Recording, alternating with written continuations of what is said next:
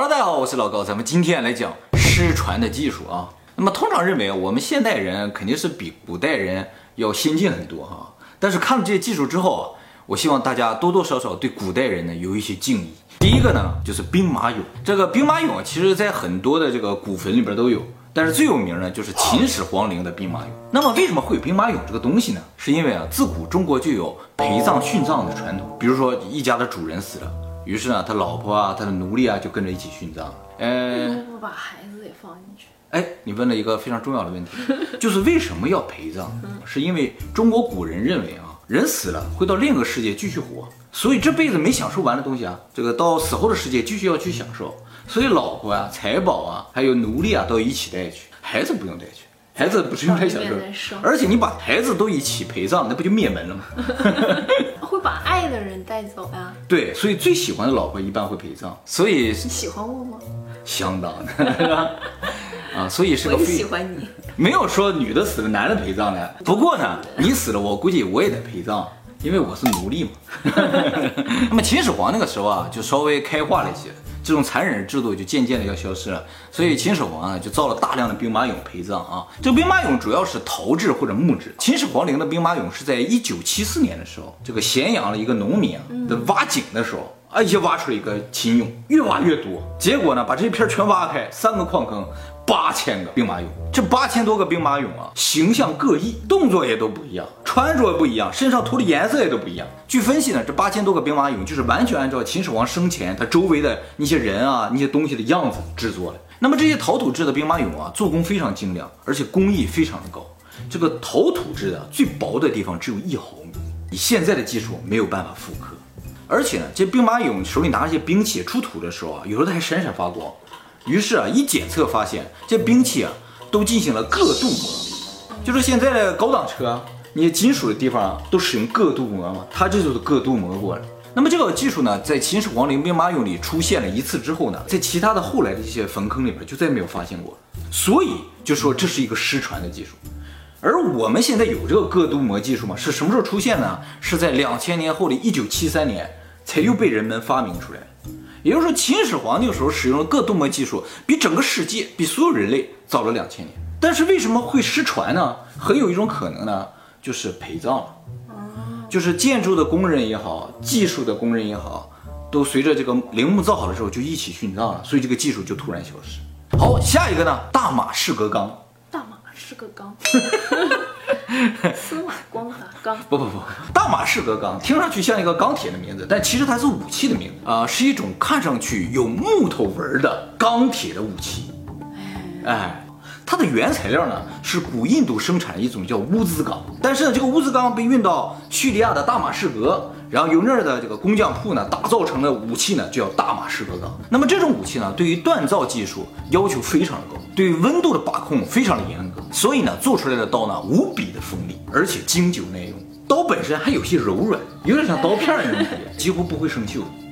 哎，说到不生锈啊，我就想起印度还有一个奇观啊，叫做德里铁柱。德里铁柱啊，是在印度德里这个地方，那个神庙中间竖了一个铁柱，高七米。这个柱子呢是公元四百年左右建的，一千六百年过去了，到今天这个柱子几乎不生锈。作为铁柱来说，绝对是一奇观。它为什么不生锈呢？很多人都在研究，就有些人说，有可能它就是用那种乌兹钢，就是大马士革钢的原材料所做的，所以它不生锈。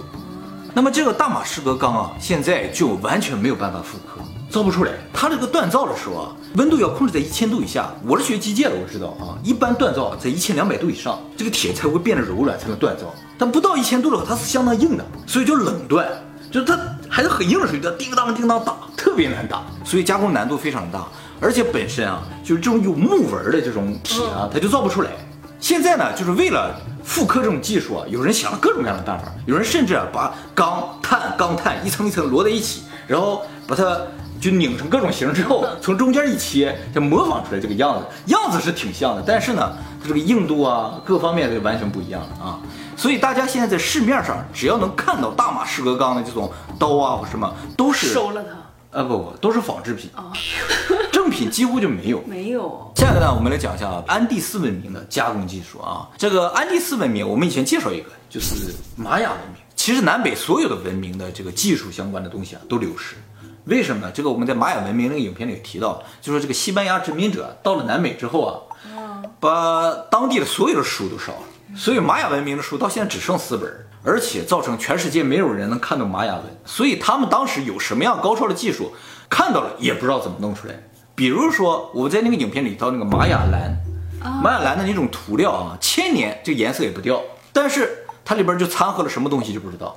那还有呢，就是我接下来要介绍的，比如说啊，电镀技术，就在玛雅那个地方出土了很多装饰品啊，是镀了金的。嗯，但是啊，大家知道镀这个东西啊是要使用到电的，但是在石器时代是不可能有电的，它怎么把这个金镀到这个装饰物上不知道。金字塔里边不是有电吗？发电的。对对对，那都是传说中的是吧？我们提到那个巴格达电池，但巴格达电池是在伊拉克，离南美远了去了。南美它怎么可能有这个电的技术？不知道。那有一些考古学家认为它不是电镀上去的，它纯粹就是把这个金打成金箔给粘在上面。但是哈、这很难，以现在打那个金箔啊也没有它那么薄，所以就觉得肯定是镀上去，就是不知道怎么镀上去。除了电镀技术之外呢，还有呢就是铂金的加工技术。铂金为什么这么难加工呢？是因为它的熔点非常非常的高，一千七百多度，它和金银都不一样，金和银稍微加热一下就软了。咱们人类现代文明是到一八七几年出现了这种熔炉，才第一次把这个温度能够持续维持在一千七百度以上，在那个时候是根本没有可能的。但是他们偏偏能够加工铂金的东西，而且西班牙殖民者当时去的时候掠夺了很多这个铂金的东西拿到欧洲去啊，铂金的东西特别不受欢迎。为什么？因为他们没有办法加工。但是金和银拿回去之后，它可以随便加工，所以他们当时就觉得铂金连银子都不值，可是店里卖的铂金就是要比 K 金贵，首饰。它不好加工。那么他们怎么把铂金加工到一千七百度以上了？这是一个失传的技术。有可能用的不是一个方向的方法。对，肯定不是用烧木头的方法烧出来的。嗯，哎，但是究竟什么就不知道了。还有一个就是玛雅文明啊，他们还特别擅长加工什么？就是特别硬的石头，就是宝石。特别硬的宝石代表，比如说绿宝石、祖母绿啊那种，或者是水晶。玛雅人加工这两个东西特别在行，而且都是以毫米级的在加工。他们明明手里拿的那个，你看出土那些石器啊，都是普通的像地上捡的那种普通的岩石，凿这个凿那个，他们却能加工这么硬的东西，他们会使用激光，感觉上就是啊。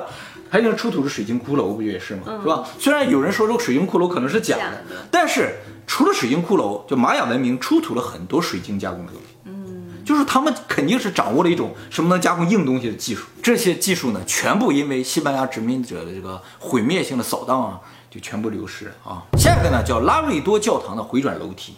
哎，大家注意，这个楼梯大家现在能看到啊，它在美国新墨西哥州的一个教堂里边啊。这个楼梯啊，大家一看就很奇怪，在一个教堂里很少有这么样一个楼梯。这楼梯最大的特点是什么呢？就是它没有中心柱。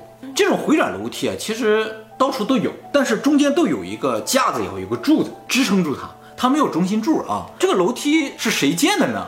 不知道。为什么会发生这个情况呢？就是当初这个教堂建的时候啊，设计的时候是上下两层。这个教堂建好之后啊，设计师才突然发现忘设计楼梯了，所以二楼上不去。然后呢，这个修道院的修士啊，马上就说：“这个麻烦你给补一个楼梯呗。”但是啊，这个教堂比较小，没有地方搭楼梯，所以呢，这个设计师说：“我无能为力了，这二楼就不要了吧。”这个事儿一下传出去之后啊，就有一个老头突然出现，说：“我帮你建这个楼梯。”据传说是一个灰色头发老头，没人认识。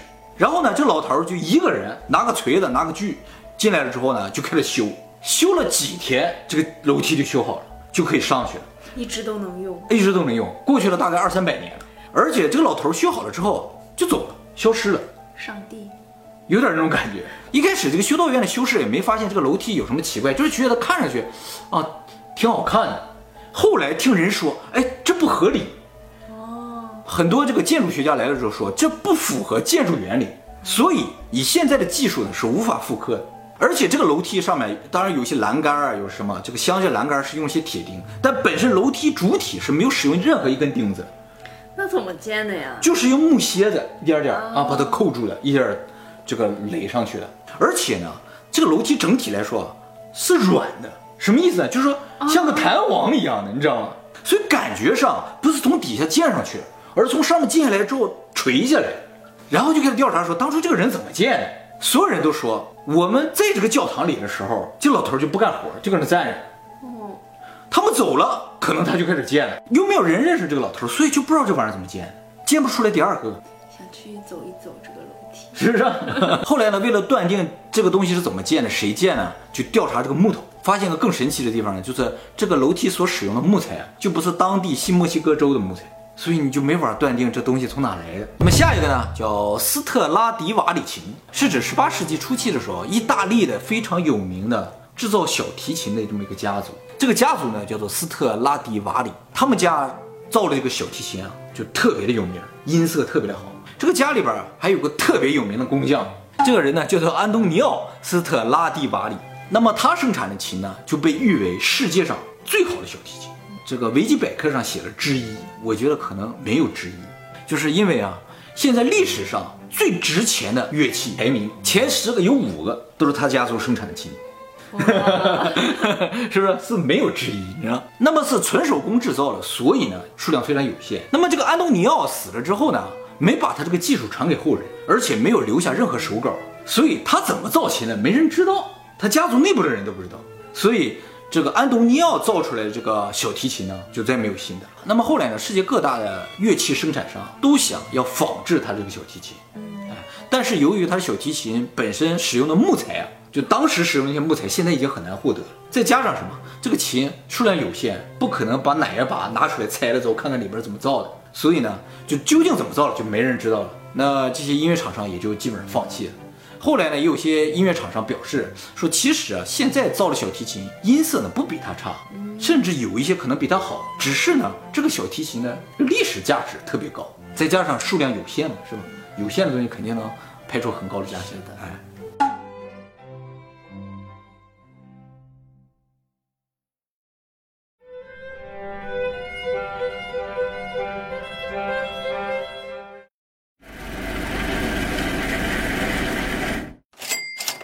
最后一个，我们来介绍一个失落的技术，就是登月啊。这个我们以前在登月的影片有介绍过，是吧？这个美国的航空航天员都说啊，美国的这个登月技术已经丢失了，因为各种各样的原因，反正这些资料都销毁了。而且现在美国的航空航天员穿的这个宇航服都是四十多年前生产的。这个美国究竟有没有这个登月的技术，咱也不知道。但是啊，去年啊，传出一个比较大的新闻，就是日本的这个前泽早稻汤的社长，哎。他呢就说他要花钱去登月，他找了谁呢？他找了马斯克。这个马斯克呢答应他在二零二三年的时候专门建一个飞船，把他送往月球。这个宇宙飞船呢是这个 Space X 公司专门设计的，其实总共能载一百多人，是为了以后宇宙旅行而设计的。这个前泽呢就相当于他投钱让他去做这个事情，然后自己呢作为第一个旅客这种感觉。那他这次要出舱吗？还是只是在里面？呃，只是在里面。不出来，他此行呢，总共去八到九个人，他自己呢加上七到八个艺术家，比如说画家、音乐家、服装设计师、歌手什么的。这七到八个人是由前泽出钱让他们一起去，所以由他来选。哦，据说首付款已经付了，整个的费用呢是十亿美金，平均一个人大概一亿美金左右。当然，这个船我说了，总共能载一百多人，所以以后如果真的实现星际旅行了之类的话。那平摊到每个人身上可能会比较少，反正咱是做不起了，但是其他大富豪也就都有机会了。哎，一百多个人，一个人是多少钱呀？一个人就是一千万美金呗。你有机会了。那么钱泽这个人啊，今年四十二岁啊，他的总资产是四十亿美金，也就是说他会拿出四分之一的总资产去做这个旅行。那么有很多人就说他炒作。但他的意思说，我不是炒作，他说我就是为了全人类的以后的星际旅行，我愿意出钱去做这个事儿。你们愿意出吗？我为什么要带着艺术家去？因为到目前为止，比如说上太空的都没有艺术家哦，真的去的全是科学家或者是一些军方的人，所以也算是为了平民上宇宙迈出了第一步。这次旅行的计划是这样的，就是二零二三年的某一天呢，把它发射上去之后啊，这个飞船呢就从月球的背面。绕一圈回来，整个行程呢就一周，去三天，绕一圈一天，然后再回来三天。到时候应该各大媒体都相当关注了，而且必须现场直播。一九六几年的时候，美国登月都现场直播，这个必然现场直播。我们倒是要看看月球背面有没有点什么？但是它不出舱呀，啊，对啊，它不降落美。国是出舱呀。对我，觉得十亿美金至少让我上去站一会儿，是不是？其实我对这些高端技术实没实传并不是那么关心，因为离我有点远。那你关心的是？我就想，远古时候肯定有一些很好吃的东西，那种烹饪手法呀、哦或者那种植物，或者那种动物都灭绝了，你就现在吃不到啊。猛犸象肯定超好吃的，还 有那个 mana，你没吃过吧？绝对很好吃，不然吃四十年肯定吃恶心。哎，你不用说远古时候，就是我们小时候吃的很多味道，现在都没有了。我小时候啊，就有一种那个馅儿饼啊，就在我们家门口卖的。我每天放学都去买一个吃，结果有一天那个馅儿饼店就变成刻印章了，我恨死那个刻印章。